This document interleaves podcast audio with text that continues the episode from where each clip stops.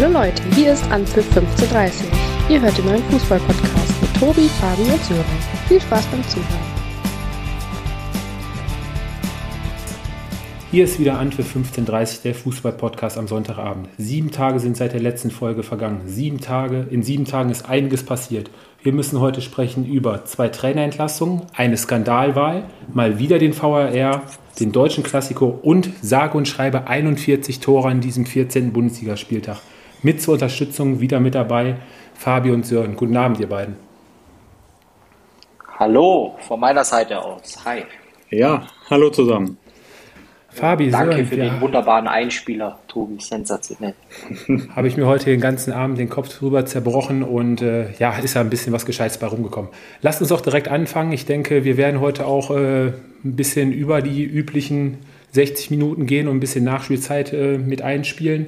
Ähm, die äh, Woche begann Sören schon mit, mit einer Trainerentlassung, mit der wir schon seit Wochen gerechnet haben darauf gewartet haben, die dann aber doch ein bisschen plötzlich kam nach dem äh, letzten Wochenende. Ja, das stimmt. Du hast es ja auch schon in den letzten Folgen ein bisschen vorausgesagt. Du hast ja gesagt, Paul Dardai äh, wird nicht bis zur Winterpause äh, Trainer bei Hertha bleiben und das ist dann auch so gekommen. Ja, und die äh, Auswahl auf den Nachfolger hat auch zumindest bei mir einige Irritationen ausgelöst, denn es wurde nämlich Taifun Korkut. Ja, Taifun Korkut ist es geworden. Ähm, Fabi, ähm, Freddy Bobic hatte ja kurz nach dem Spiel schon an oder nach der Entlassung dann gesagt, ähm, dass die Entscheidung auf jeden Fall so gekommen wäre, auch wenn die Hertha das Spiel am letzten Wochenende nicht noch so kurz vor Schluss äh, den Punkt äh, bekommen hätte gegen Augsburg. Ähm, für dich auch überraschend?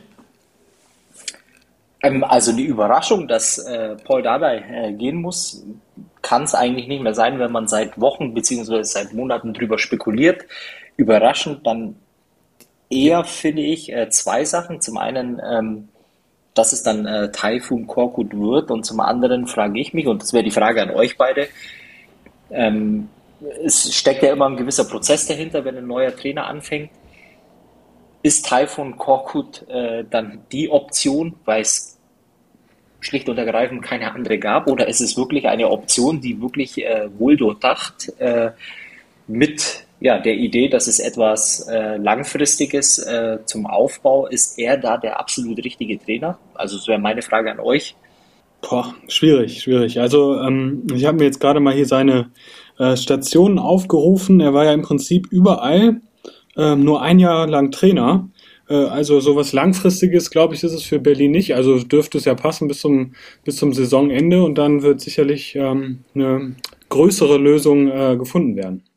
Ich glaube, ich habe äh, gestern irgendwo habe ich mal gelesen, dass es im Schnitt 22 äh, Spieltage waren, äh, die er im Amt war bei seinen jeweiligen Stationen im Schnitt. 0,66 Jahre.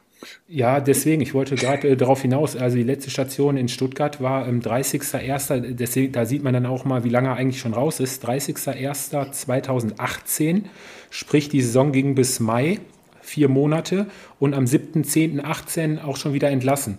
Also von daher, und davor war er drei Monate interimsmäßig in Leverkusen und ähm, davor fünf Monate in äh, Kaiserslautern, was jetzt auch schon einige Jahre her ist.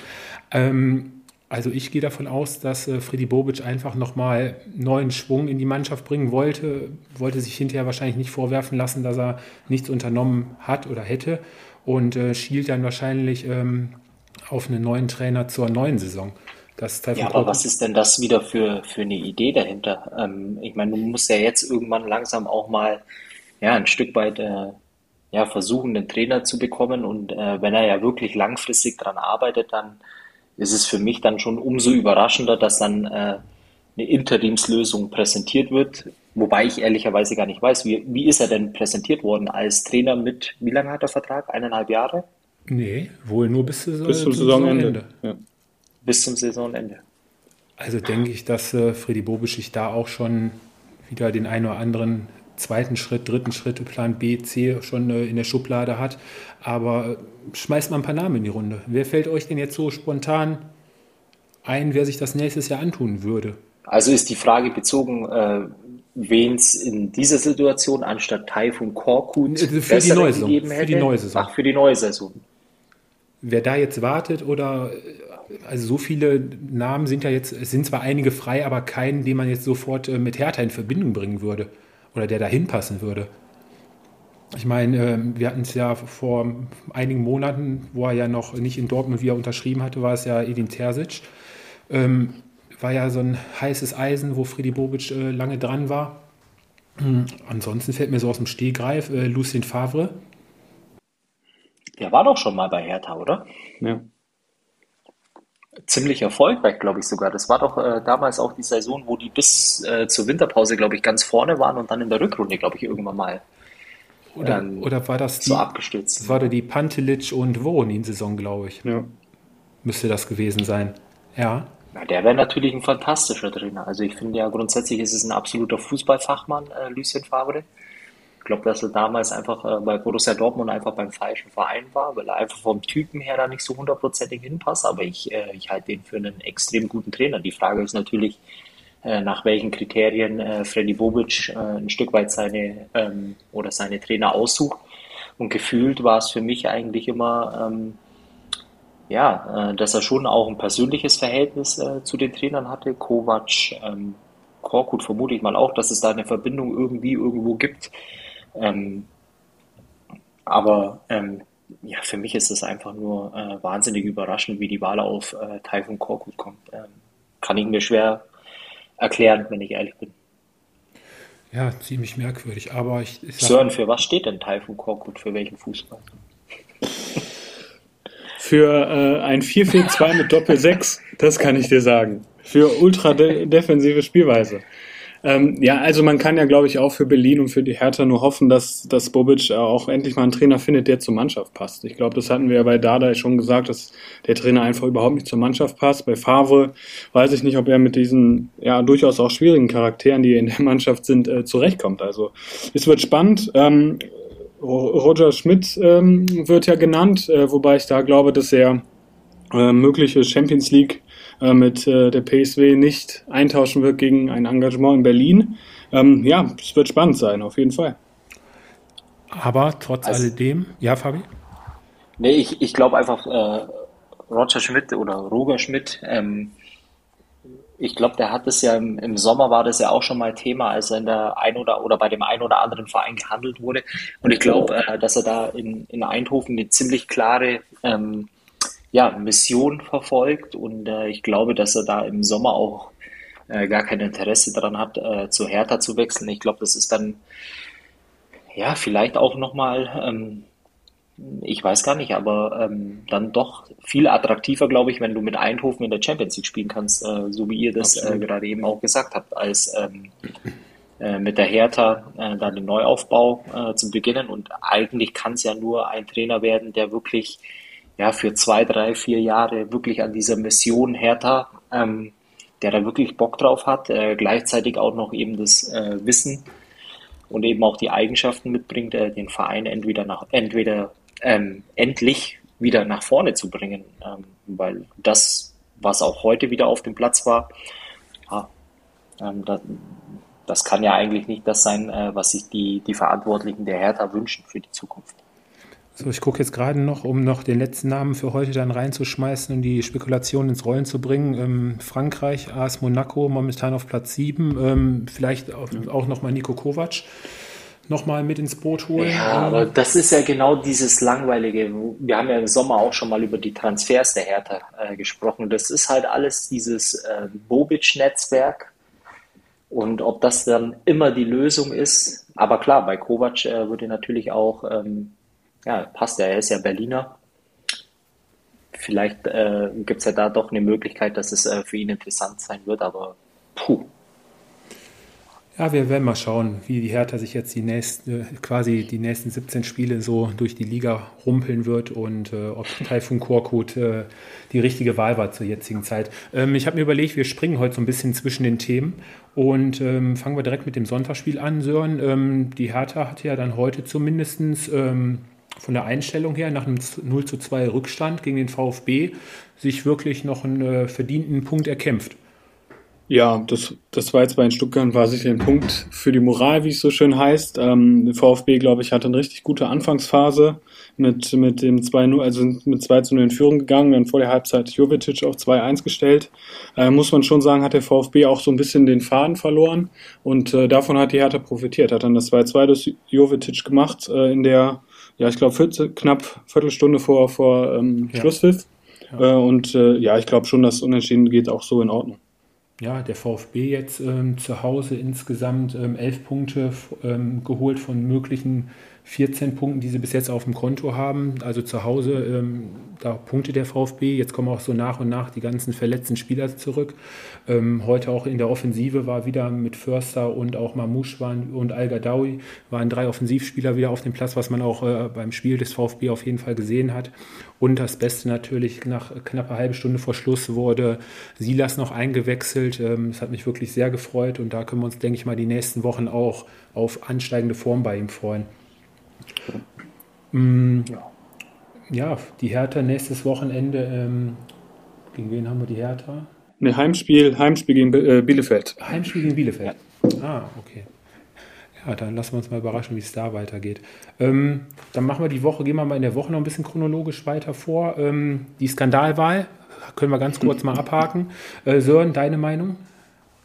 Ja, äh, ich glaube, Oli Kahn hat es gestern vor dem Spiel gesagt, also äh, und, und heute auch bei Sky 90, wer 41 Tore in einer Saison schießt, ähm, so ein, eine Wichtigkeit für eine Mannschaft hat, äh, der verdient diese, äh, diesen Ballon d'Or eigentlich und das war und ist nach wie vor Robert Lewandowski. Fabi, wir hatten ja auch schon den einen oder anderen Satz drüber verloren. Ähm ich glaube einfach nur, was, was für mich einfach äh, ein Stück weit komisch war. Ich glaube, äh, von einem Skandal zu sprechen, ähm, wenn, nachdem ich eine Nacht drüber geschlafen habe, äh, geht dann zu weit, weil es ist immer noch Lionel Messi. Ähm, trotz alledem, äh, ich wäre natürlich auch äh, bei Robert Lewandowski gewesen, aber ich äh, glaube, eine Sache hat mich an der Wahl wirklich äh, sehr gestört, beziehungsweise habe ich nicht verstanden. Äh, die Wahl besteht ja für die Journalisten. Es gibt drei Kriterien und ein Kriterium davon ist ähm, sozusagen Karriereleistung. Und, äh, und dann frage ich mich äh, dann schon, inwiefern äh, man eine Auszeichnung für die letzte Saison oder für das zurückliegende Jahr ähm, bedeutet für mich eigentlich dann auch tatsächlich, was in diesem Jahr geleistet wurde. Und äh, da steht das, glaube ich, ähm, das Geleistete von Robert Lewandowski im Verhältnis zu Lionel Messi. Ähm, ja, müsste die Wahl normalerweise klar ausfallen. Ähm, von daher, ja, äh, die Frage ist für mich dann nur im Nachhinein, äh, ja, ich glaube, Karl-Heinz Rummenigge hat es auch äh, gesagt, äh, wenn nicht in dem Jahr, äh, in welchem dann äh, sonst. Und ich glaube, das war so ziemlich die, die letzte Chance für Lewandowski. Und es ist einfach nur schade, dass es dann äh, ja, in dem Fall nicht gereicht hat, um ihm letztendlich den Pokal zu bekommen. Ja, ist ja wieder das leidige Thema, was wir auch immer und immer wieder ansprechen. Es ist halt auch äh, wirklich eine Journalistenwahl. 130 Journalisten auf der ganzen Welt haben abgestimmt und da kommen natürlich auch viele aus Süd- und Mittelamerika und sonst woher, die sich dann den Wecker dann doch für Spiele aus, eher aus der Premier League stellen, anstatt für Spiele aus der Bundesliga und vielleicht auch da die Bundesliga auch immer noch nicht so weit verbreitet ist und dass dann halt so Leistungen von Lewandowski vielleicht auch in dem einen oder anderen Land immer noch nicht so wirklich wahrgenommen werden. Ne? Also ich glaube, ähm, ich hatte mir die Spielerliste noch einmal kurz äh, durchgeschaut. Ähm, insgesamt 14 Spieler alleine aus der Premier League sind gelistet gewesen. Und äh, die nächste Phase ist allein, dass äh, fünf Spieler ähm, aus Italien dabei sind und mit Robert Lewandowski ja wirklich nur ein einziger Spieler aus der Bundesliga dabei gewesen ist. Also das ist schon ziemlich merkwürdig gewesen. Aber gut. Es war ja eh eigentlich auch noch witzig. Ich glaube, Marcel Reif hat es in, in, seinem Podcast, glaube ich, auch erwähnt äh, dass der aktuelle Weltfußballer in, ja, in so einer kleinen fußballerischen Krise äh, steckt und äh, der Welttorhüter ähm, die meiste Zeit bei Paris auf der Bank verbringt. Ja, ist schon auch irgendwie ähm, ja, die Ironie der Geschichte. Aber gut. Aber mit der Messi-Wahl kann man letztendlich, wie gesagt, wer war es nochmal, kann man jedes Jahr eigentlich auch Messi, wenn es danach geht, geben. Ne? Aber gut, sei es drum. Ja, der Bundesligaspieltag fing an mit dem Freitagabendspiel, Sören. Ja, das Fre das Freitagsabendspiel zwischen Union Berlin und RB Leipzig. Äh, das hat Union mit 2 zu 1 für sich entschieden und das hat ja auch dann äh, dazu geführt, dass wir gleich noch ein weiteres Thema haben, nämlich äh, die Entlassung von Jesse Marsch. Aber man muss wirklich sagen, Union hat sich ähm, den Dreier mehr als verdient. RB war, ja, man muss ich sagen, wirklich, wirklich wieder schlecht. Ähm, ich weiß nicht, woran es im Moment liegt. Am Trainer kann es ja eigentlich nicht gelegen haben, die letzten zwei Spiele, der saß ja gar nicht auf der Bank. Ähm, ja, schwierig. Auf jeden Fall verdienter Sieg für Union gegen Leipzig, die jetzt so ein bisschen auch den Anschluss äh, an, an die internationalen Plätze verlieren. Er fing ja schon für Union super an. Ähm, nach fünf Minuten Taivo Avoni mit seinem neunten Saisontor.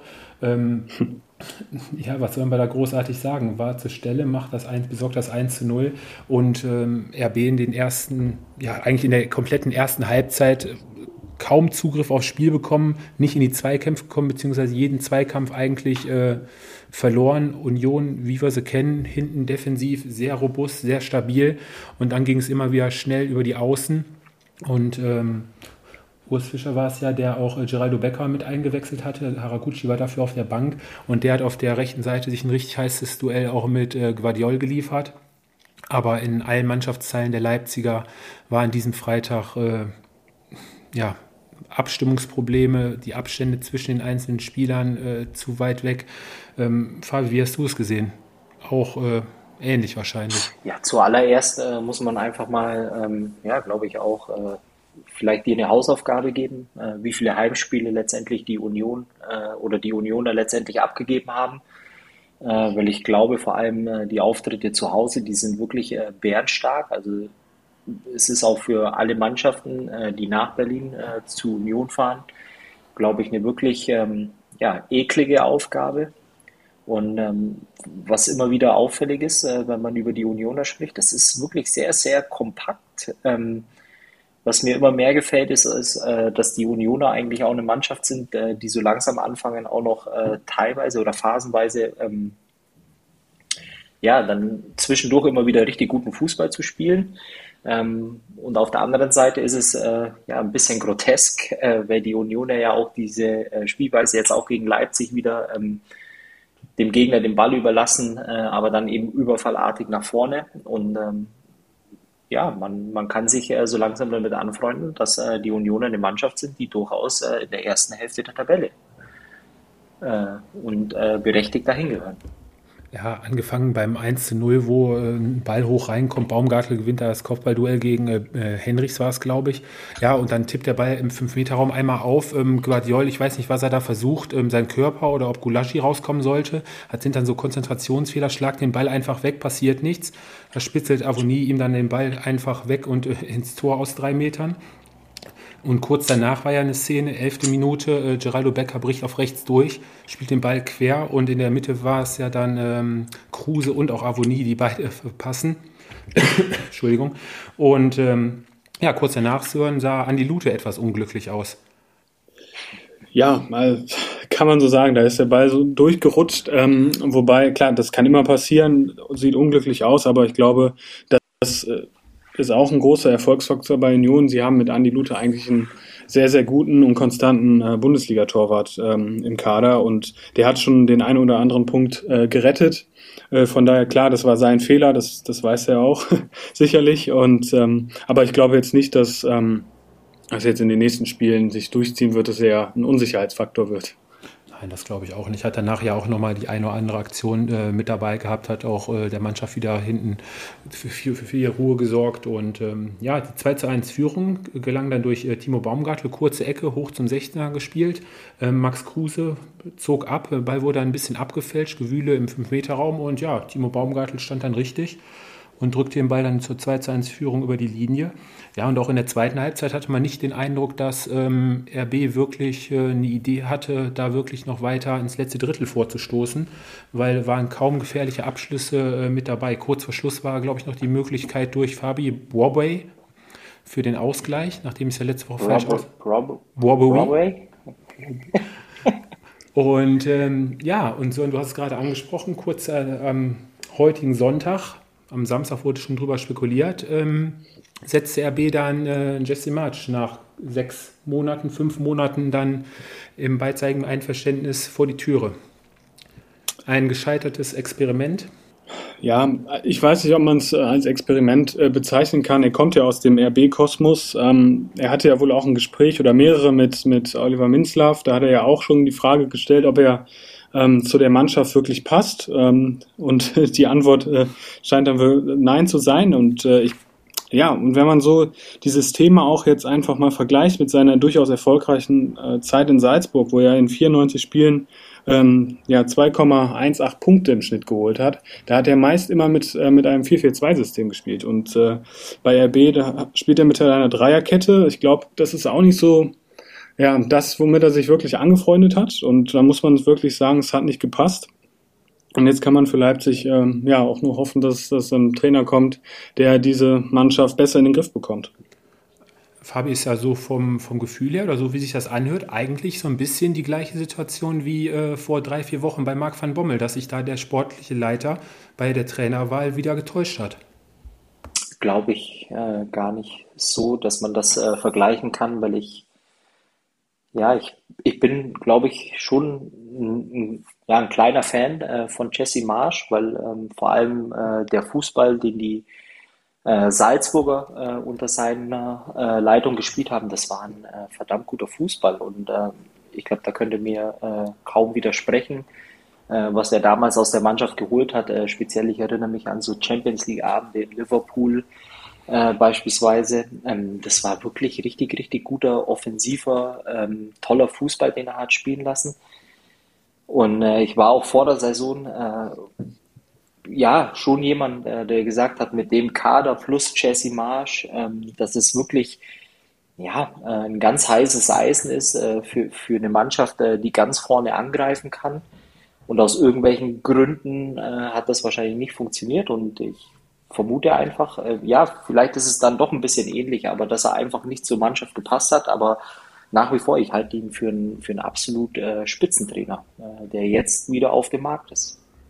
Ja, was schon ein bisschen komisch äh, klang heute, das drang dann bei der ein oder an, in dem einen oder anderen Forum schon durch, ähm, dass die Spielidee von Jesse Marsch ja eigentlich dieses Überfallartige, dieser RB-Fußball, den wir hier eigentlich noch von vor drei, vier Jahren kennen. Und in den letzten ein, zwei Jahren war es ja unter Julian Nagelsmann so, der die Mannschaft mehr zum Ballbesitzfußball wieder äh, entwickelt hatte und dass da so die einzelnen Spieler die, die eine oder andere Anweisung einfach gefehlt hat, weil sie einfach nicht wussten, wie sie sich jetzt in gewissen Spielsituationen äh, zu, ver zu verhalten haben.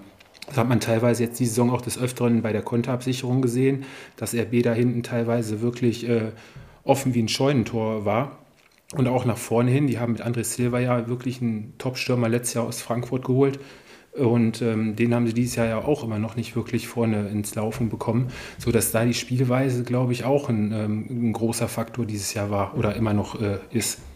Ja, und ich glaube, dass, dass ein absoluter Schlüsselspieler mit Dani Olmo fehlt einfach. Ja, er hat ja im Prinzip, ist glaube ich jetzt wieder verletzt, aber er war ja nie so wirklich Thema in dieser Saison. Und das war ja schon ein Spieler, auch gerade in der letzten Saison, der ganz, ganz wichtig war für diese Mannschaft. Und ähm, ich meine, jetzt, jetzt haben jetzt gegen Union haben Tyler Adams und ähm, Konrad Leimer ähm, in der Zentrale gespielt. Äh, das ist natürlich dann schon mal ein Unter Unterschied. Das sind jetzt keine absoluten Spielgestalter. Ähm, und das ist auch etwas, glaube ich, was, was der RB-Mannschaft so ein bisschen abgeht. So ein, ein Spieler, der auch mal wirklich, wie du schon sagst, André Silva in Aktion bringt. Wobei du aber auch jetzt äh, Jesse Marsch keinen Vorwurf machen kannst bei Dani Olmo. Ähm, ich glaube einfach, Nein. wenn du einen mhm. Spieler hast, der ja, gefühlt, nicht nur gefühlt, sondern äh, tatsächlich auch den ganzen Sommer durchspielt mit äh, EM und äh, Olympia, dann ja, mehr oder weniger ohne Pause oder nicht wirklich fit in die Saison geht, ist halt einfach nur unfassbar schade, weil ähm, welches Potenzial der, der Kerl hat, äh, da gibt es, glaube ich, keine zwei Meinungen. Und äh, ich meine, im Sommer war er auch äh, von dem einen oder anderen Topverein äh, gejagt, aber er zollt einfach dem Tribut, ähm, was er im Sommer leisten musste bei den äh, beiden Turnieren. Und ich glaube, die Spanier sind sogar ins Finale gekommen bei Olympia noch, oder? Ja, richtig, haben Finale gespielt, ja. Ja, ja, und wenn du zwei solche Turniere in den Knochen hast äh, und ähm, was man ja auch nicht vergessen darf, ist dann die, ja, äh, die Umstände äh, drumherum. Also äh, damals auch mit äh, Corona, äh, da ist ein Turnier dann eben auch nochmal anders. Ja, also wie gesagt, das ist halt in dem Fall für RB Leipzig äh, schade. Und gleichzeitig verlierst du halt noch ein, zwei Schlüsselspieler. Ähm, darf man auch nicht vergessen. Trotz alledem ist der Kader und äh, daran muss sich wahrscheinlich Jesse Marsch am Ende auch messen. Also er hat ja den Mund auch ziemlich voll genommen vor der Saison. Der Kader ist breit genug, der ist stark genug besetzt und anscheinend hat er es nicht äh, geschafft, äh, letztendlich das durchzubringen, ähm, wofür er eigentlich steht, nämlich äh, Tempo-Fußball, offensiven Fußball. Und äh, letztendlich ist er jetzt wieder frei auf dem Markt vielleicht ein Trainer für die Hertha. Ja, er hat es ja selber ähm, sich ein bisschen äh, die Kritik äh, eingeheimst und hat gesagt ähm, bezüglich, ähm, er ist ja Amerikaner und er kennt das nicht so, dass er die Spieler wirklich so hart rannimmt, sondern dass man quasi offen mit den Spielern kommuniziert und nach Lösungen sucht und er ihnen auch äh, lange Leine lässt, dass sie sich frei, mehr oder weniger frei entfalten können und ja, das scheint äh, einigen Spielern bei RB wirklich nicht so gepasst zu haben, aber manche brauchen es vielleicht klare Ansagen, manche haben es ein bisschen locker genommen ja, und so ähm, spaltet das dann relativ schnell eine Mannschaft. Ne? Ich meine, äh, außer Christopher Nkuko und äh, Gulagi vielleicht noch, ähm, war kein Spieler ansatzweise äh, in, in Normalform, wie die wie ah, ich würde Yusuf Paulsen. Yusuf Paulsen okay. Ja, okay, vom Einsatz her. Ja. ja. vor seiner Verletzung äh, auch mal zeitweise äh, Silber den, den Rang abgelaufen, seine Tore gemacht. Ähm, gut, aber ich meine, am Ende des Tages, ich glaube, da können wir jetzt einen Haken dahinter setzen. Äh, ich bin gespannt, wer jetzt als nächstes kommt, wobei ich eher dazu tendiere, dass äh, Bayer Lorzer wahrscheinlich auch äh, bis zum Ende der Saison bleiben wird. Also interessant fand ich zumindest heute die Aussage von äh, Mislav, dass er äh, auf jeden Fall in den nächsten zwei, drei Tagen wohl einen neuen sportlichen Leiter präsentieren wird, der wohl auch schon äh, feststeht nach äh, Krösche, der ja abge ähm, abgewandert ist.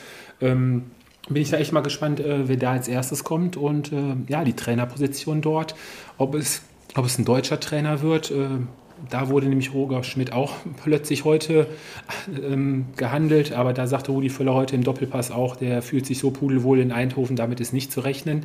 Und welcher Trainer geht jetzt aus irgendeinem äh, festen Vertrag raus? Das kann ja nur letztendlich ein vertragsloser Trainer sein. Also von daher äh, wird bestimmt ein großer Name werden. Ja, die perfekte Lösung die perfekte Lösung wäre eigentlich Ralf Rangnick gewesen, oder? Hätte er ein paar Wochen gewartet, bis er bei United einen Vertrag unterschreibt, dann wäre doch Rangnick eigentlich die perfekte Lösung gewesen. Ja, wobei, ob äh, Ralf Rangnick sich ähm, noch ein zweites Mal RB, ich weiß nicht, ob das so äh, funktioniert hätte. Nein, ich glaube, er ist ja auch damals, äh, ich glaube, mit Minzlav, äh, das hat ja auch nicht so gut funktioniert und ich glaube, die beiden können auch nicht so gut miteinander. Von daher, nee, ich bin gespannt. Lassen wir uns überraschen, wie es weitergeht. Ähm, ja, der Samstag hatte auch schon einige Tore zu bieten. Lass uns doch mit dem Spiel anfangen, äh, sehen, Fabi, ähm, wo es am meisten gescheppert hat. Die Werkself aus Leverkusen hat äh, ja, Gräuter Fürth so ziemlich äh, vermöbelt, hätte auch noch äh, zweistellig werden können. 7-1 gewinnt am Ende die Werkself gegen völlig desolate, überforderte Gräuter Fürther, die die ersten, ja, ich sag mal, 20, 25 Minuten noch einigermaßen gut mithalten und gut im Spiel sind. Aber danach geht es dann wirklich dahin und Leverkusen hat sich da wirklich in den Rausch gespielt. Also ich würde vor dem CERN gern äh, anfangen, weil bei mir geht es äh, ganz kurz. Äh, zu dem Spiel gibt es bei mir eigentlich nicht viel äh, zu berichten. Ich würde nur das Wort bei dir desolat würde ich äh, rausstreichen, Tobi. Ähm, ich glaube einfach in der Fürther Mannschaft ja, steckt nicht mehr viel. Und wenn du dann am 14. Spieltag äh, mit einem Punkt am Tabellenende stehst, äh, dass du dann irgendwann nach dem dritten, vierten Gegentor einbrichst, ist, glaube ich, äh, das Menschlichste. Und äh, wie gesagt, äh, es reicht nicht für die Bundesliga. Und von daher gibt es, glaube ich, zu dem Spiel nicht viel äh, zu sagen von meiner Seite. Sören, du darfst jetzt in den ausführlichen Spielbericht gehen. Ja, ich glaube, ich glaub, ausführlich braucht man das wirklich äh, nicht, nicht machen. Das geht ab, auch in der Höhe absolut in Ordnung. Ähm, was man, ich glaube, führt immer noch so ein bisschen an, äh, ja, oder ein bisschen loben muss bei Fürth, ist, dass sie weiterhin versuchen, offensiven Fußball zu spielen. Das geht dann äh, zwar in den meisten Fällen in die Hose, aber äh, Fabi, du hast äh, ja richtig gesagt, das ist äh, für die erste Liga. Ähm, ja, reicht es einfach nicht, ähm, machen Woche für Woche dieselben Fehler defensiv. Ja, es ist nicht das Bundesliga-Niveau und ähm, deshalb stehst du da auch völlig zu Recht äh, auf dem 18. Tabellenplatz. Ja, Patrick Schick mit äh, Hattrick und insgesamt äh, in 25 Minuten äh, jetzt ähm, und insgesamt vier Toren. Ähm, Diaby in super Spielfreude eigentlich wie die ganze Werkself und ähm, ja, das ist der höchste Bayer-Sieg zu Hause, der letzte 2004 6-0 gegen Kaiserslautern Und ich denke, Leverkusen jetzt auf Platz 3 ähm, hat sich wirklich wieder rangerobbt an die oberen beiden. Die letzten Wochen auch ziemlich gute Leistungen gezeigt. Und äh, ja, unter der Woche geht es dann noch in der Euroleague weiter, in einem ziemlich bedeutungslosen Spiel, da die Werkself jetzt auch schon weiter ist. Und ähm, beim, am nächsten Samstag wartet ein schweres Auswärtsspiel bei der Frankfurter Eintracht. Aber Gräuter Fürth auch im Schnitt, also jetzt schon 46 Gegentore, im Schnitt drei Stück. Ja, ich weiß gar nicht, gegen wen es als nächstes geht, gegen Union zu Hause. Ja, mal gucken, wie es da geht. Auf jeden Fall wäre es ja zu wünschen, dass äh, Gräuter Fürth noch vielleicht den ein oder anderen, das ein oder andere Erfolgserlebnis noch äh, diese Saison verzeichnen kann. Mm, kommen wir zum Spiel, was vom Kampf und Einsatz so ziemlich äh, geprägt war. Kommen wir zum 1:1 der Bielefelder gegen den ersten FC Köln, Sören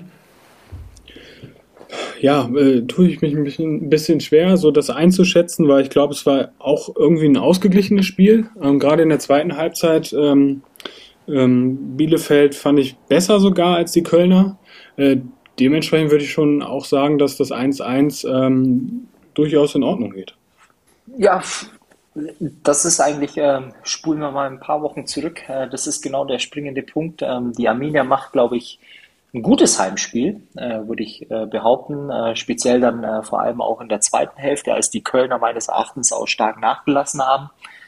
Ähm, aber am Ende fehlt es dann einfach im letzten Drittel an, an Genauigkeit, äh, vielleicht auch ein bisschen äh, Zielstrebigkeit.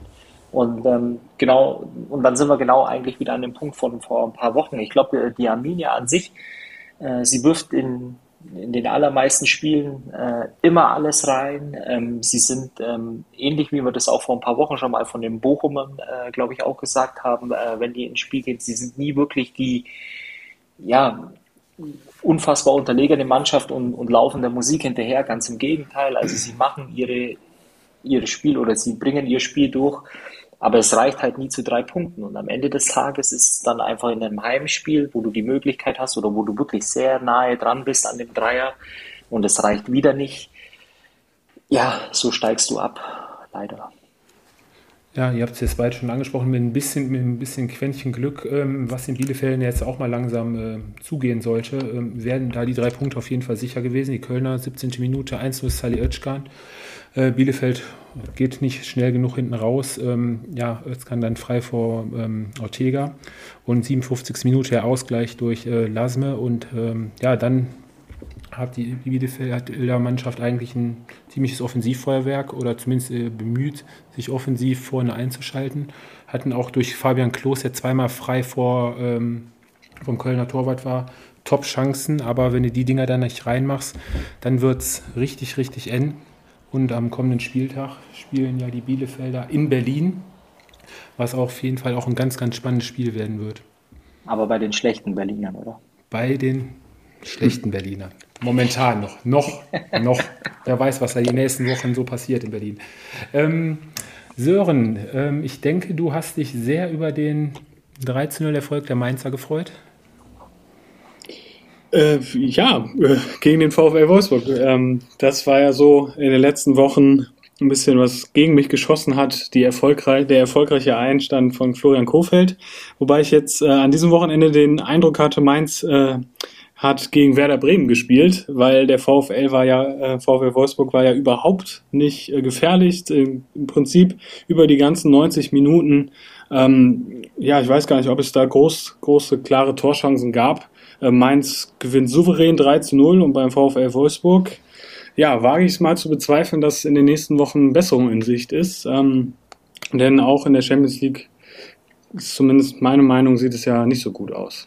Also ich glaube auch aus der Champions League äh, werden die Wolfsburger definitiv äh, rausfliegen. Ähm, dafür ja, sind die Auftritte in den letzten Wochen auch ähm, oder die letzten äh, beiden Spiele eigentlich auch, ähm, sieht nicht gut aus. Äh, ich muss sogar sagen, ich weiß nicht an was liegt, vielleicht an der Vorweihnachtszeit, äh, dass ich im CERN äh, ja dahingehend recht geben muss, endlich, aber ähm, endlich, äh, endlich ähm, das war ein Auftritt äh, zum Vergessen. Also ich erkenne die Wolfsburger Mannschaft ein Stück weit einfach gar nicht wieder. Ne? Also ähm, dann auch die Art und Weise, wie sie so ein Spiel be, äh, bestreiten und dann ähm, gut, natürlich, es geht bescheiden los, du liegst nach vier Minuten 2-0 hinten. Aber es kam ja dann eigentlich auch nicht viel. Und ich glaube, in, in der Mannschaft äh, mit, mit der Aufstellung jetzt auch wieder am, am Wochenende, ja, da musst du einfach auch auswärts, äh, ja, bei den Mainzern äh, zumindest irgendwie ja, ein Stück weit auch den Druck aufbauen können und äh, auch das gelang nicht. Also es war wirklich ein ganz, ganz äh, schwacher Auftritt äh, der Wolfsburger. Ja, das ganze Spiel spielte den Mainzer natürlich äh, in die Karten, gehen früh in Führung durch Johnny Burkhardt, der wieder auf Höhe der Abseitslinie perfekt in Szene gesetzt wurde und dann eiskalt vom Tor verwandelt. Siebte Saisontor schon für den Jungen, freut mich wirklich. Also seit Wochen in bestechender Form. Ähm, ja, das 2 zu 0 nach einer kurzen Ecke hoch zum 16er und ähm, Anton Stach mit seinem ersten Bundesligator ein richtig schönes, sehenswertes äh, Tor vom 16er, schön in den Winkel. Ja, und ähm, der VfL Wolfsburg dann zwar mit mehr Spielanteilen, aber so im, mehr mit Mittelfeldgeplänkel und äh, wirklich in den 16er reingekommen, wirklich gefährlich geworden. Sind sie eigentlich nicht. Aber das ist ja genau das, was ich äh, eben auch meinte. Ne? Also ähm, es hat ja auch überhaupt gar nicht den Eindruck gemacht, dass, äh, dass die Wolfsburger irgendwie gefährlich werden können in dem Spiel. Nein, überhaupt nicht. Man hatte überhaupt nicht den Eindruck, dass da in Ansatzweise überhaupt eine Reaktion von der Mannschaft kommt. Die Mainzer hatten alles weitestgehend in den Griff, haben die Räume eng gestellt, ähm, haben immer mal wieder ein paar taktische Fouls eingebaut, um mal wieder ein bisschen Tempo rauszunehmen. Ja, hinterher das 13. der 89. Ähm, Eigentor durch äh, Lacroix nach, einem Freis nach einer Freischussflanke von Boetius. Ähm, passte natürlich noch zu dem Abend und ähm, ja, Florian Kofeld wechselte dann ja sogar noch äh, äh Maxi Arnold und äh, wer war es noch, Baku und Burgs aus ähm, Dreifachwechsel, ähm, der war auch überhaupt nicht damit äh, mit der, der Leistung zufrieden. Hätte er, glaube ich, die komplette Mannschaft runternehmen können. Aber jetzt unter der Woche so, und du hast es auch gesagt, du gehst nicht davon aus, dass sie weiterkommen, aber das ist ja dann wirklich so ein 50-Spiel äh, gegen Lille, was glaube ich, äh, das Hinspiel war, glaube ich, knapp, war, glaube ich, ein Unentschieden. 0-0 und da hatten die doch auch relativ genau. früh eine rote Karte, glaube Richtig, ich, oder? genau. Ja. Also deswegen mit dem Sieg wäre der VfL sogar noch eine Runde weiter in der Champions League. Äh, wollen wir da mal die, Daumen, die deutschen Daumen drücken, dass es da dann vielleicht äh, mal wieder erfolgreicher für den äh, VfL Wolfsburg wird? Ja, aber vielleicht nur ganz kurz zu VfL, ähm, was natürlich auch, glaube ich, äh, ein Unterschied ist äh, zwischen der Zeit äh, Marc von Bommel und jetzt Florian Kofeld. Unter von Bommel hatte man schon den Eindruck, dass es äh, spielerisch ein bisschen besser aussieht und man sich die Torchancen erspielt. Doch, doch, doch, komm. Also die Torchancen hat sich der VfL unter Van Bommel eigentlich immer erspielt. Ähm, nur da war natürlich auch in den Wochen die Effizienz nicht vorhanden. Äh, und gegen Mainz, wie gesagt, kann ich mich jetzt an keine hundertprozentige Torchance erinnern. Also ich bin immer noch kein Fan von Florian Kaufeld und ich glaube auch, dass der VfL in den nächsten Wochen ähm, ja eher nach unten blicken muss, anstatt nach oben. Ist jetzt im Moment Platz Platz 8. Von hinten kommen noch Teams wie Köln, Bochum, Leipzig. Also ich glaube schon, dass es ähm, noch ein ganz ungemütlicher Winter werden könnte in Wolfsburg. Fabi, du hattest ja letzte Woche, ich habe ja Hausaufgaben für dich erledigt, du hast es ja letzte Woche gefordert und du sollst diese Woche auch natürlich äh, um die Ohren geschlagen bekommen. Du wolltest da den Durchschnitt der letzten Jahre von den Mannschaften haben, wie sie so gestanden haben. Und da können wir den mhm. VfL Wolfsburg mal mit reinnehmen, der ja jetzt Stand heute Platz 8 belegt.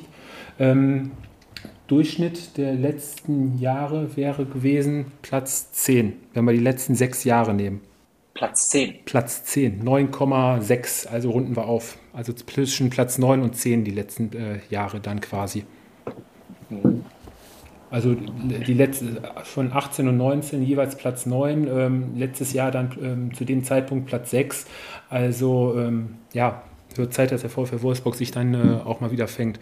Aber ist ja weiterhin alles relativ eng beisammen. Ähm, Leverkusen hatten wir gerade abgefrühstückt. Ähm, Leverkusen ähm, jetzt Platz 3. Ähm, Im Schnitt der letzten Jahre wären sie auf Platz 7 gewesen. Also Leverkusen mit einem Plus von äh, vier Plätzen zum jetzigen Zeitpunkt.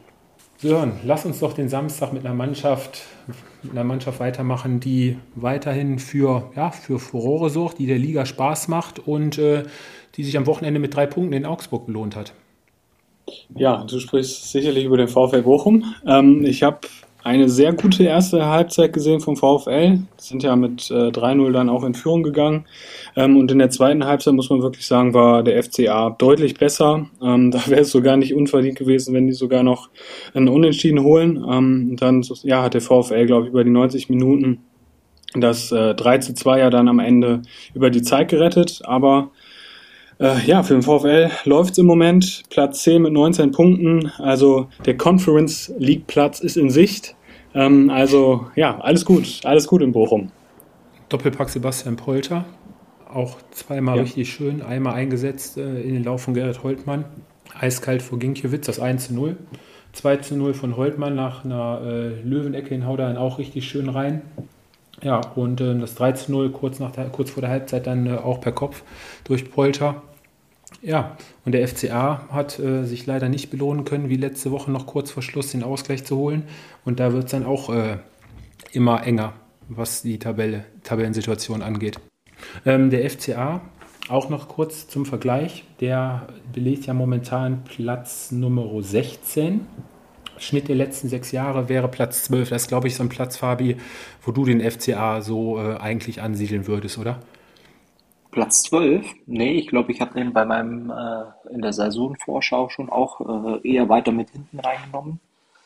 Und am Ende des Tages, äh, ja, äh, wie gesagt, äh, für mich dann einfach auch wieder überraschend äh, nach dem letzten Heimspiel gegen die Bayern, wo sie wirklich ähm, ja, ein bärenstarkes Spiel gemacht haben, dann umso verwunderlicher, dass du dann in einem Heimspiel gegen VfL Bochum zur Halbzeit 0 zu 3 hinten liegst.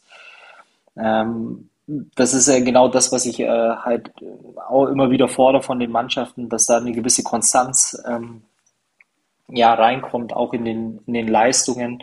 Ich glaube, äh, das 1 zu 1 in Berlin, das war dann äh, letztendlich auch ein bisschen ja, schmeichelhaft und glücklich und dann so ein Heimspiel, klar. Ähm, du kommst zwar nochmal ran, aber am Ende des Tages ähm, ja, kannst du dir ein Beispiel nehmen am VfL Bochum, der das Woche für Woche einfach äh, auf eine gewisse Art und Weise äh, konstant auf den Platz bringt. Äh, klar, da ist auch mal immer wieder eine Niederlage dabei, vor allem gegen die ja, größeren Teams. Ähm, aber das ist eben äh, ja, der Unterschied, glaube ich, äh, warum so eine Mannschaft wie Bochum als Aufsteiger mit 19 äh, Punkten ähm, in der Tabelle auf Platz 10 steht und eine Mannschaft wie der FC Augsburg, die meines Erachtens mindestens genauso viel Qualität hat im, im Kader, wenn nicht sogar mehr, weil ich es immer wieder sage, äh, individuell äh, ist bei den Augsburgern der eine oder andere wirklich äh, richtig gute äh, Kicker dabei.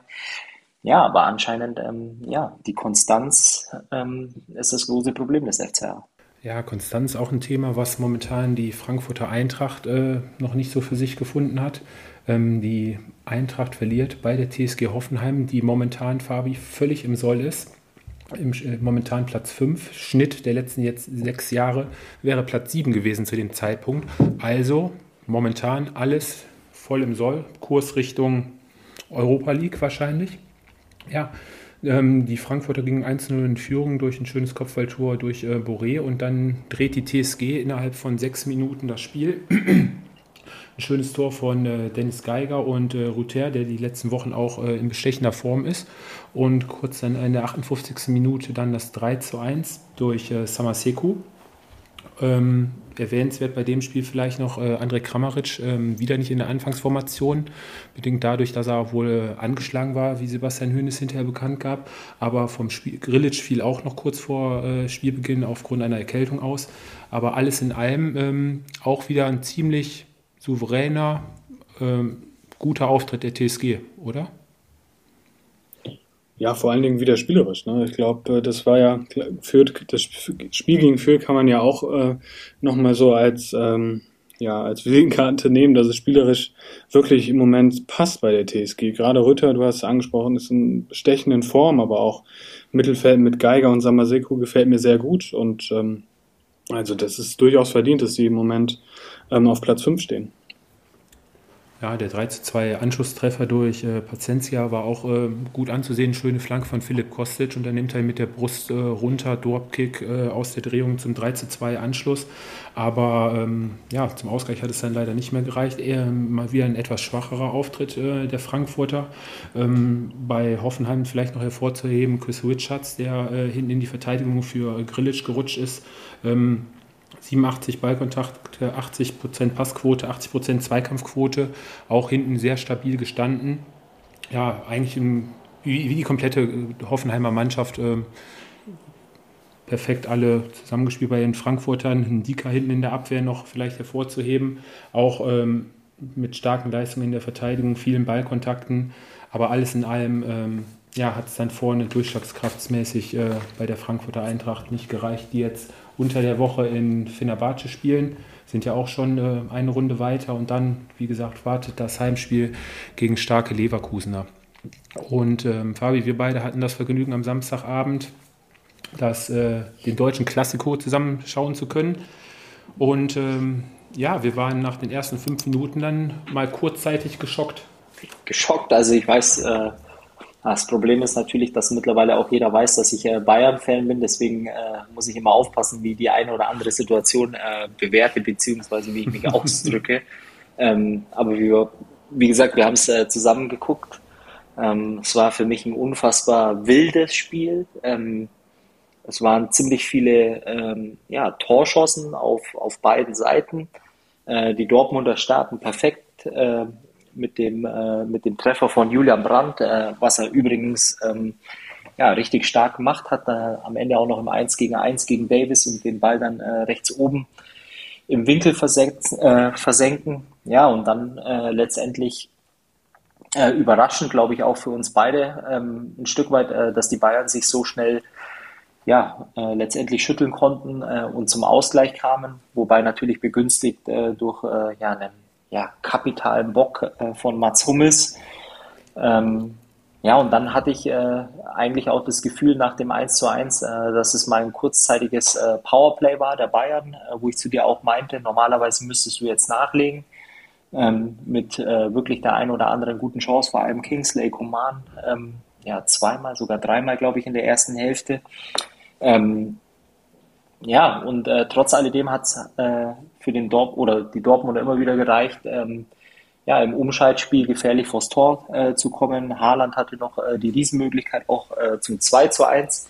Am Ende ähm, geht es, glaube ich, mit einer, ja, mit einer verdienten Führung äh, der Bayern, äh, weil sie einfach, glaube ich, mehr vom Spiel hatten und auch äh, die ein oder andere Torchance mehr äh, mit 2-1 äh, in die Halbzeit. Ja, und dann ging es eigentlich äh, wieder mit einem Paukenschlag los. ein wunderschönes Tor von, von Haaland zum 2 zu 2. Wiederum ein individueller Fehler von Upamecano in dem Fall. Wobei man sich da auch, glaube ich, streiten kann. Er sieht halt einfach verdammt blöd aus. Er hat versucht, äh, nicht mit der Hand zum Ball zu gehen äh, oder zu kommen. Ja, und am Ende des Tages sieht er da blöd aus. Trotz alledem Haaland äh, absolute Weltklasse. Ja, und dann kamen eigentlich ähm, zwei strittige Situationen. Ah, und jetzt äh, muss ich aufpassen. Ähm, die da können wir ja den Sören gleich mal mit reinnehmen. Mit genau, dann, äh, okay, Sören, dann äh, erstmal du die Szene von äh, Marco Reus. Gegen Hernandez. Ne? Die, also da, da würde ich schon sagen, dass das ein Elfmeter ist, oder? Also interessant ist ja wirklich, ähm, heute hat sich ja ähm, Felix Weyer dazu geäußert, ähm, der schon von vorne weg sagte, dass er das Spiel wirklich in eine, an, an langer Leine hat laufen lassen und er perfekte Sicht auf diese Szene hatte und ähm, es einfach oben einen Zweikampf gab, was für ihn kein kein, kein großes äh, Foul war und durch seine weite Auslegung der, ähm, der Härte bei dem Spiel hat er, war es für ihn definitiv kein Elfmeter. Also mit der Antwort vom Schiedsrichter kann ich definitiv äh, gut leben. Ich meine, wenn oben geschubst wird, kommt man zwangsläufig unten mit den Füßen aneinander und äh, Lukas Hernandez äh, trifft, also tritt ja nicht richtig Marco Reus da irgendwie um. Also der Hauptkontakt ist ja wirklich oben und dass Marco Reus jetzt auch kein Schwergewicht ist und auch ähm, ein bisschen leichter umzuschubsen ist als vielleicht ein Erling Haaland in der Situation, ähm, sieht das in der Situation, glaube ich, auch ein bisschen für die Dortmunder natürlich nach dem Elfmeter aus. Für mich dann als, ich sage es mal, neutraler Fußballbeobachter würde sagen, eine vernünftige Abwehraktion. Also ich 50, halt einfach, aber es wird, ja. Aber ich glaube, es ist schon eine 50-50 äh, Entscheidung. Also wenn da auf Elfmeter entschieden wird, glaube ich, kann man sich auch nicht unbedingt beschweren. Also ich glaube, es gibt zwei, zwei Dinge äh, zu der Situation zu sagen. Also zum einen, er fuhr wirklich eine relativ großzügige äh, Linie in dem ganzen Spiel. Also das war schon auffällig, äh, muss ich auch sagen. Ehrlicherweise fand ich das wirklich gar nicht so schlecht teilweise, dass eben äh, nicht alles unterbrochen oder abgepfiffen worden ist, weil jeder, der auch ähm, ja, mal außerhalb äh, der Bundesliga sich das ein oder andere Spiel anschaut, äh, vor allem in der Premier League, ja, dann, dann ist da einfach eine gewisse Schärfe und auch ein bisschen Härte äh, im Spiel. als die Szene letztendlich dann auch äh, in der Zeitlupe kam, von mir aus kann es eine 50-50-Situation äh, sein. Äh, ich war tendenziell, und das hat nichts äh, damit zu tun, dass ich ähm, ja, durch die äh, rote Brille gucke, aber das ist mir dann ein bisschen zu wenig für einen Elfmeter, speziell wenn man äh, dann auch die ganze Linie, äh, die äh, Zweier in dem äh, Spiel ja, äh, geführt hat, war es mir dann einfach auch zu wenig. Ich glaube auch ähm, im Nachhinein äh, die, die Spielberichte oder die äh, ja, ähm, alles, was man so in den Medien äh, letztendlich über dieses Spiel ja, lesen konnte, hat ja, ähm, es ging ja eigentlich gar nicht mehr um Fußball oder um dieses Spiel, sondern es ging ja nur noch um diese zwei Situationen. Und ich glaube auch die Situation mit Reus wäre nicht so stark Thema, äh, wenn es nicht den Elfmeter für die Bayern auf der Gegenseite nach dem Handspiel von Hummels gegeben hätte, oder? Ja, also gut, ist es Hand so und ich weiß nicht, wie die Re mit der Handspielregel, da glaube ich, habe ich schon vor ein paar Jahren aufgegeben, das zu verstehen, aber ist es Hand, ähm, dann kann auf Elfmeter entschieden werden. Das ist die Frage, ob sich dann der VAR einschalten muss. Ähm, ja, ich fällt, da fällt mir wirklich schwer, eine klare Meinung zu sagen. Also ist es Hand, wenn dann auf Elfmeter entschieden wird, okay. Ähm, aber grundsätzlich glaube ich, dass das beide, beide sehen. Ähm, für, für den BVB auch ein bisschen als Alibi gelten, gerade nach dem Spiel, weil die individuellen Fehler, die zu den drei Toren, gut zum Elfmeter jetzt nicht, aber zu den beiden Toren geführt haben, waren schon groß. Ja, und da hat äh, Felix Zweier heute auch noch äh, Stellung zu bezogen und da hat er wirklich gesagt, dass er auf die Szene, dass er da wohl zumindest gesehen hat, dass ein Kontakt mit, dem, mit der Hand, mit dem Ellbogen, wie auch immer bestand, er sich aber nicht hundertprozentig das äh, identifizieren konnte und daraufhin wohl Kontakt mit Köln oder wie auch immer aufgenommen hat und die daraufhin gesagt haben, jo, da war was, schau dir das nochmal an. Und ja, sieht natürlich bescheiden aus. Matsumits versucht da, glaube ich, an äh, Jude Bellingham irgendwie vorbeizukommen, durchzukommen. Ähm, ich, ich behaupte jetzt einfach mal, dass vielleicht der ein oder andere Verteidiger sich einfach wirklich äh, mit dem Kopf da reingeworfen hätte, anstatt so ich weiß nicht, wie man es nennen sollte, mit ein, zwei Schritten da durchzuwuseln irgendwie. Also man hätte die Situation mit Sicherheit auch mit ein bisschen mehr Mut und Körpereinsatz äh, mit einem vernünftigen Kopfball klären können, wenn man alles ich riskiert also Ich sag, also ich sage ja und scheiße. Also ja, Elfmeter, wenn nun mal die, die Regel so ist, äh, wenn äh, die Körperfläche äh, sich vergrößert, er geht auch noch, äh, und das sieht man in der Zeitlupe. Ähm, ich möchte aber hier wirklich einschränken, wahrscheinlich auch sehr unbewusst äh, ja, dann mit der, mit der Hand beziehungsweise mit dem Ellbogen ähm, zum Ball. Und ja, dann ist es nun mal laut Regel, äh, glaube ich, elf Meter. Scheiße ist es, äh, weil jeder, der mal auf Fußballplatz äh, stand ähm, und vielleicht sogar auch äh, in der Defensive aktiv war, es ist eine Bewegung, die, die er garantiert nicht mit Absicht, also er wollte mit Sicherheit nie mit Absicht äh, mit der Hand oder mit dem Ellbogen zum Ball, und ich glaube, das ist einfach der Situation geschuldet, äh, dass er dann eben auch in dieser Körperhaltung letztendlich, äh, dass der Ball dann eben auf dem Ellbogen äh, landet. Und ich würde ihm da überhaupt keinen Vorwurf machen in dieser Situation. Ähm, ich glaube, er schaut auch nicht mal zum Ball ähm, oder nicht mal wirklich zum Ball. Von daher ist es wirklich einfach nur äh, richtig blöd gelaufen in dem Fall. Und ähm, ja, wenn du die, die Regel eben so auslegst, äh, dann ist es nun mal eben elf Meter. Und äh, klar, und in Summe, wenn du das dann äh, verpackst, vor allem wenn du dann als äh, Verlierer vom Platz gehst, äh, dann, dann sind es natürlich die zwei ja, Szenen, an denen du dich aufhängst, äh, trotz alledem. Ähm, was mir einfach wichtig wäre, wäre hier einfach auch nochmal äh, ein bisschen den Fußball in den Vordergrund zu rücken ähm, und einfach auch nochmal ein bisschen über das Spiel zu sprechen, weil an sich war es, glaube ich, vor allem auch für äh, neutralen ähm, ja, Fußballfan unfassbar attraktiv, dieses Spiel zu sehen, weil es ging rauf, es ging runter, es waren äh, viele individuelle Fehler, viele Fehlpässe auch. Ähm, und ich glaube, an sich war es dann äh, trotzdem auch äh, ja, äh, verdient, den Namen Topspiel zu tragen. Ähm, ist zumindest meine Meinung, weil es wirklich extrem unterhaltsam war. Ähm, es war auch ein gutes Niveau, ähm, viel individuelle Klasse auch auf dem Platz mit Haaland, Bellingham, äh, hier auf der anderen Seite Lewandowski, äh, Koman, äh, der auch ähm, ja, die ein oder andere gute Situation hatte. Von daher war das wirklich ein, ein Fest für den äh, deutschen Fußball. So, mal kurz den Spielfilm. Ähm, Fabi hat das Brandtor schon angesprochen, ähm, hat das schön gemacht, das 1 zu 1 durch äh, Robert Lewandowski. Äh, Mats Hummels da als äh, allerletzter Mann, der den langen Ball dann schlagen will, wie wir es eigentlich häufig von ihm sehen. Ähm, hat er ein bisschen Pech, dass, ich glaube, Thomas Müller war es, da seine Haxen noch irgendwie in den Winkel bekommen hat, dass da ausgerechnet dann der äh, Ball geblockt wurde, sodass äh, Robert Lewandowski dann auf und davon war, beziehungsweise dann. Wo, wo, ja. Ja, wobei natürlich dann auch noch die Chance bestand von, von Kobel. Ähm, erst dachte ich, ja gut, war der Abstand vielleicht ein bisschen zu groß, dass er rauskommt. Aber das unterscheidet dann, glaube ich, auch einen guten Bundesliga-Torwart zum Weltklasse-Torwart. Ähm, Neuer hätte das sicherlich ein bisschen anders geregelt oder hätte durchgezogen.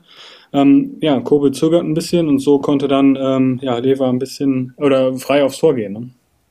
Ja, und kurz, äh, kurz nach dem 1 zu 1 hatte dann ja, hatte Imre Can dann einen Aussetzer im 16-Meter-Raum. Ich weiß nicht, was er da gemacht hatte. Er sah so ein bisschen aus, als ob er den Fuß falsch eingehängt hätte. Der Spieler Herrn Querpass im 16er, wo plötzlich äh, Kingsley Coman dann frei vom Tor ist, der dann leider an, äh, an Kobel scheitert. Ja, Leo Sané hatte noch in der 30. Minute einen schönen Distanzschuss aus äh, vom 16er, der auch knapp vorbeigeht. Er war auch ansatzlos, der Schuss.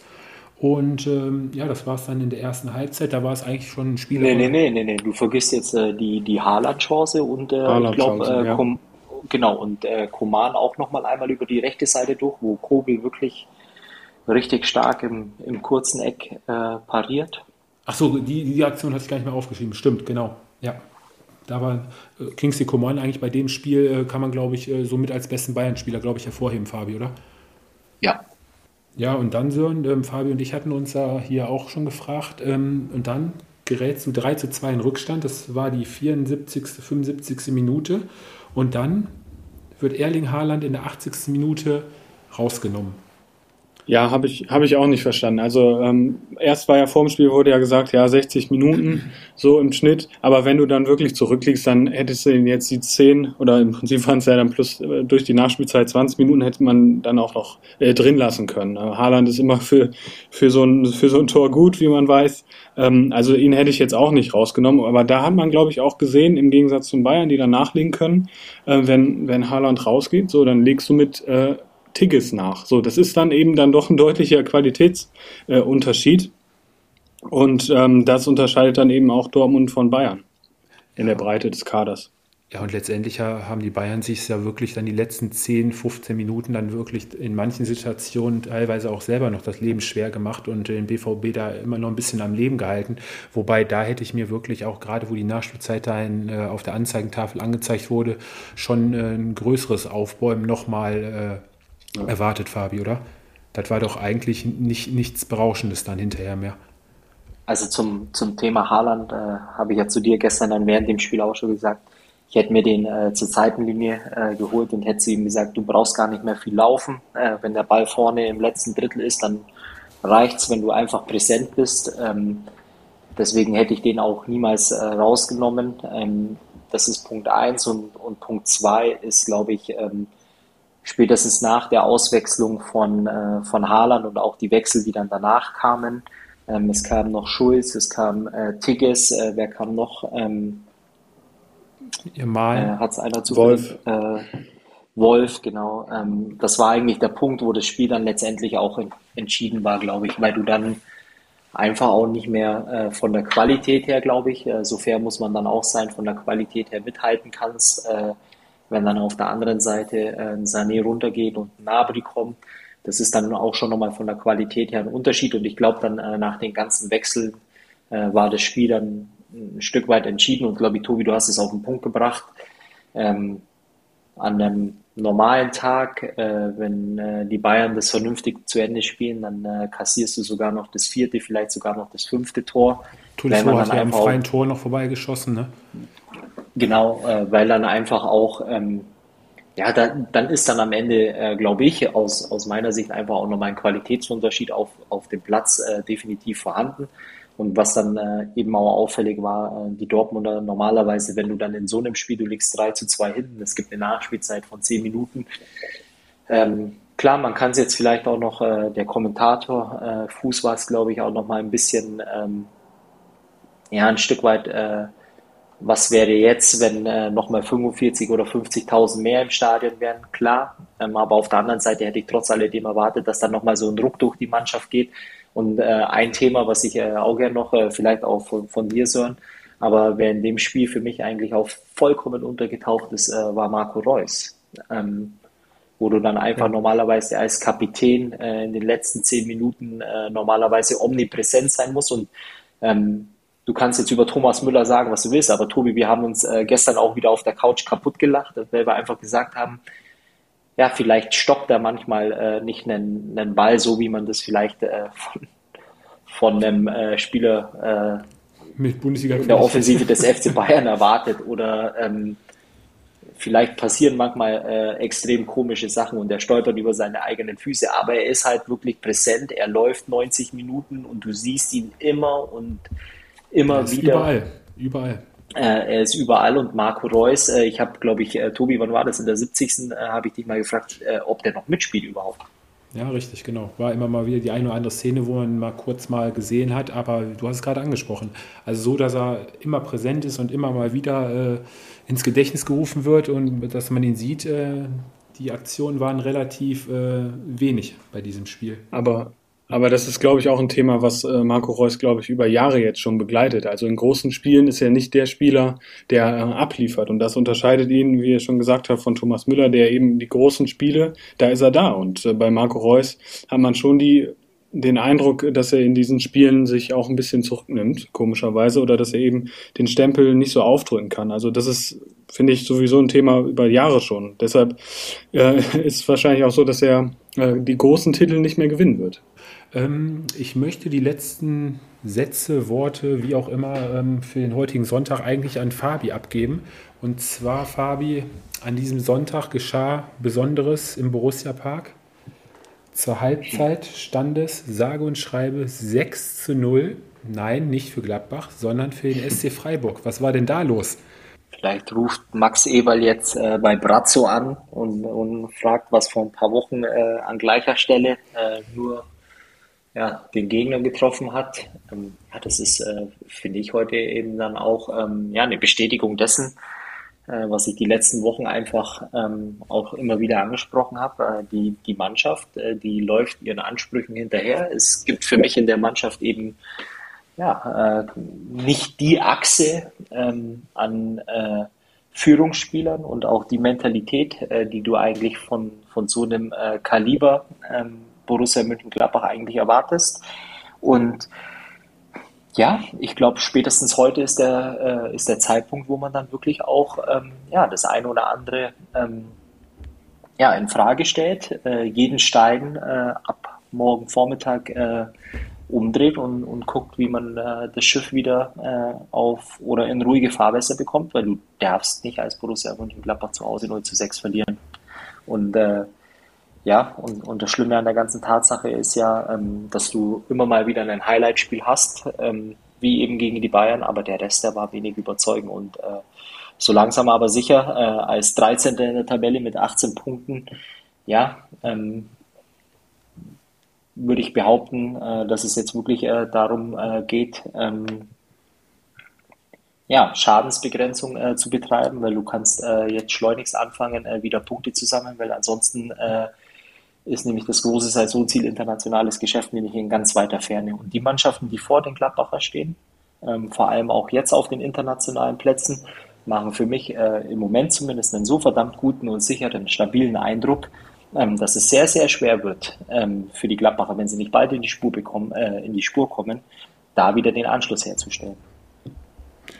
Sehr treffende, passende Worte. Ich glaube, das äh, bringt es alles ganz gut äh, auf den Punkt und vor allem gerade muss man ja noch äh, hervorheben, nach, der, nach dem verlorenen Derby letzte, letztes Wochenende, was ja schon äh, ziemlich bitter war, hätte man ja heute eigentlich auch mit einer mehr als guten Reaktion der Gladbacher äh, gerechnet. Aber ja, da kommt es dann, wie es so kommt. Da liegt es nach zwölf Minuten äh, schon 13-0 hinten. Jeder Schuss ein Tor. Ähm, bei den Standards, wir kennen es selber vielleicht auch von früher. Ähm, es gibt so Spiele, da meinst du, du bist beim Mann und äh, der löst sich dann trotzdem, kommt frei zum Kopfball und im 16er herrscht keine Zuordnung. Also wenn sechs Tore alleine durch äh, Standards äh, passieren, dann hat das für mich mit Konzentration zu tun, mit Zuteilung und Konzentration. Aber ja, und auch in der zweiten Halbzeit ähm, wurden dann drei, vier Wechsel wurden noch äh, vollzogen, die Offensive einmal durchgewechselt, aber auch danach, der SC Freiburg hat es dann eigentlich wirklich im Stile einer, ja, muss man wirklich das Wort in den Mund nehmen, Spitzenmannschaft äh, runtergespielt, hat nichts mehr anbrennen lassen und ähm, was man Christian Streich, das fand ich für mich jetzt persönlich äh, wirklich hoch anrechnen musste, ähm, der hat das wirklich alles ganz normal hingenommen, ist weder ähm, vogelwild an der Seitenlinie rumgesprungen, hat sich gefreut. Die hatten ja zuletzt auch drei Niederlagen am Stück.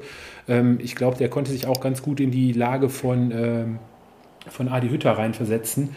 Und ähm, ja, ein völlig verdienter Freiburger Sieg, die wahrscheinlich selber nicht so damit gerechnet haben. Und ja, 14. Spieltag, der Sportclub hat 25 Punkte auf dem Konto und belegt Tabellenplatz 4.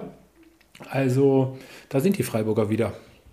Ja, ja, ihr habt es ja, habt es ja schon gut äh, zusammengefasst. Bin mal gespannt, was sich in der Winterpause dann tun wird in, in Gladbach, weil Max Eberl hatte ja gesagt, dass sie eventuell schon im Winter ähm, ein paar Veränderungen vornehmen müssen, auch aus finanzieller Sicht. Ähm, aber ich glaube, in dieser Saison ähm, wird, wird der internationale Platz äh, nicht zu erreichen sein. Dafür gibt es im Moment äh, Mannschaften, die einfach besser spielen.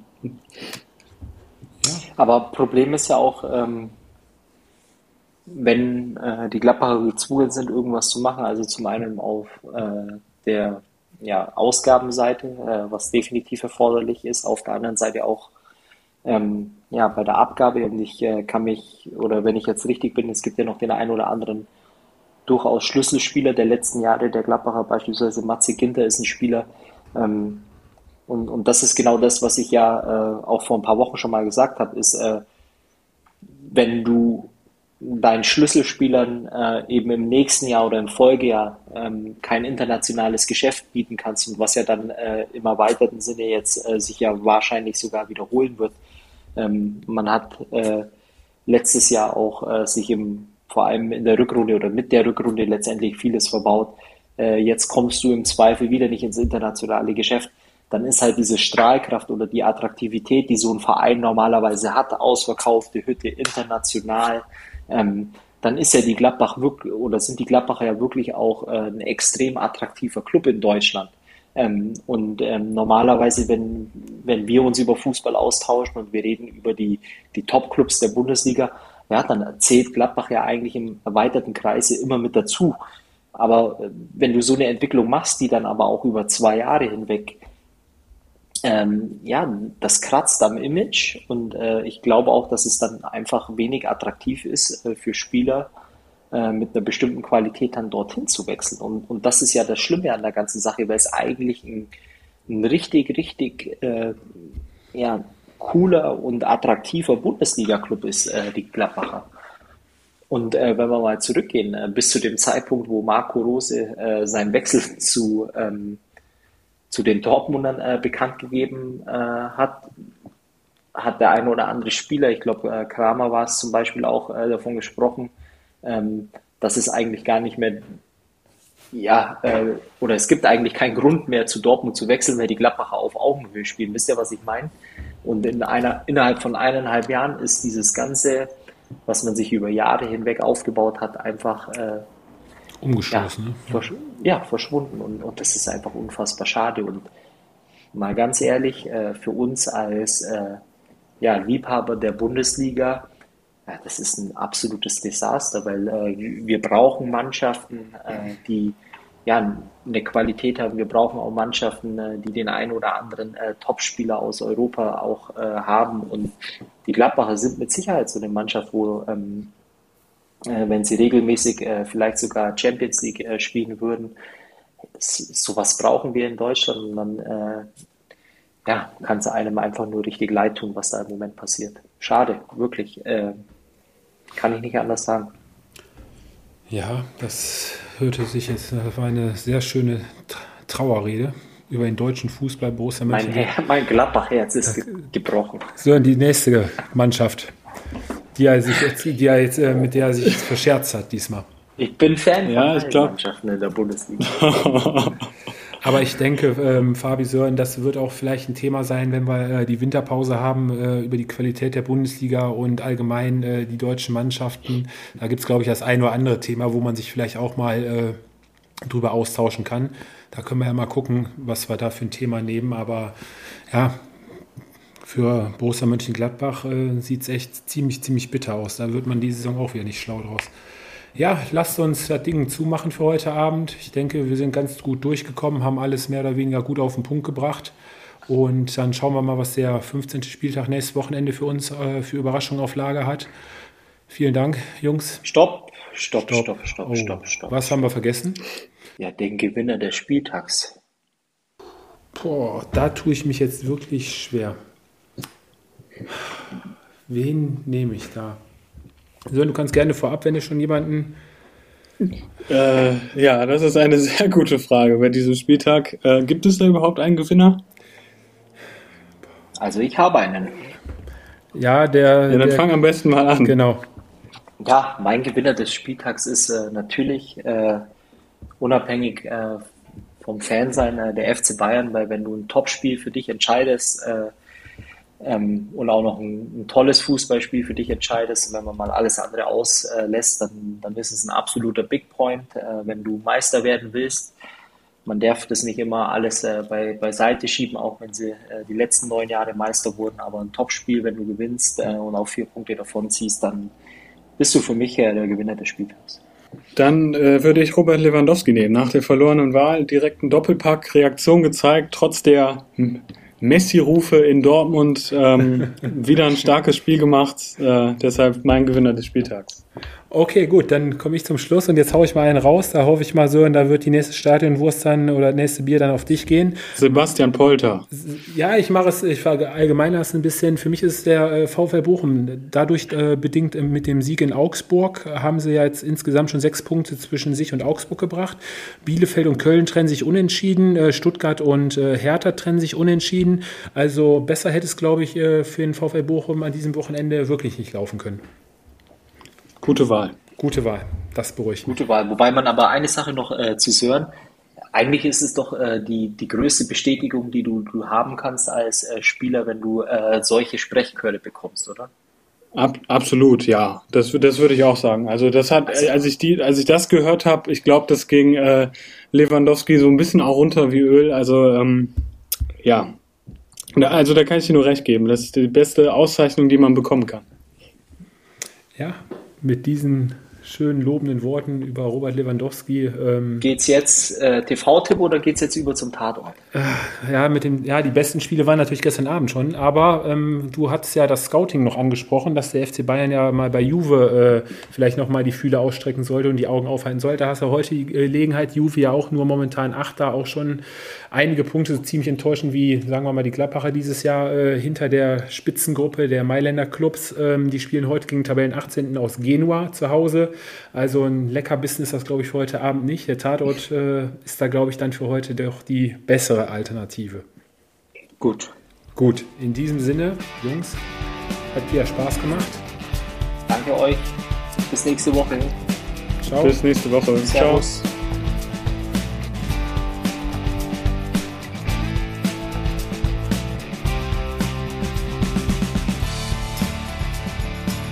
Das war Anpfiff 1530, euer Fußballpodcast mit Tobi, Fabi und Sören. Bis zum nächsten Mal.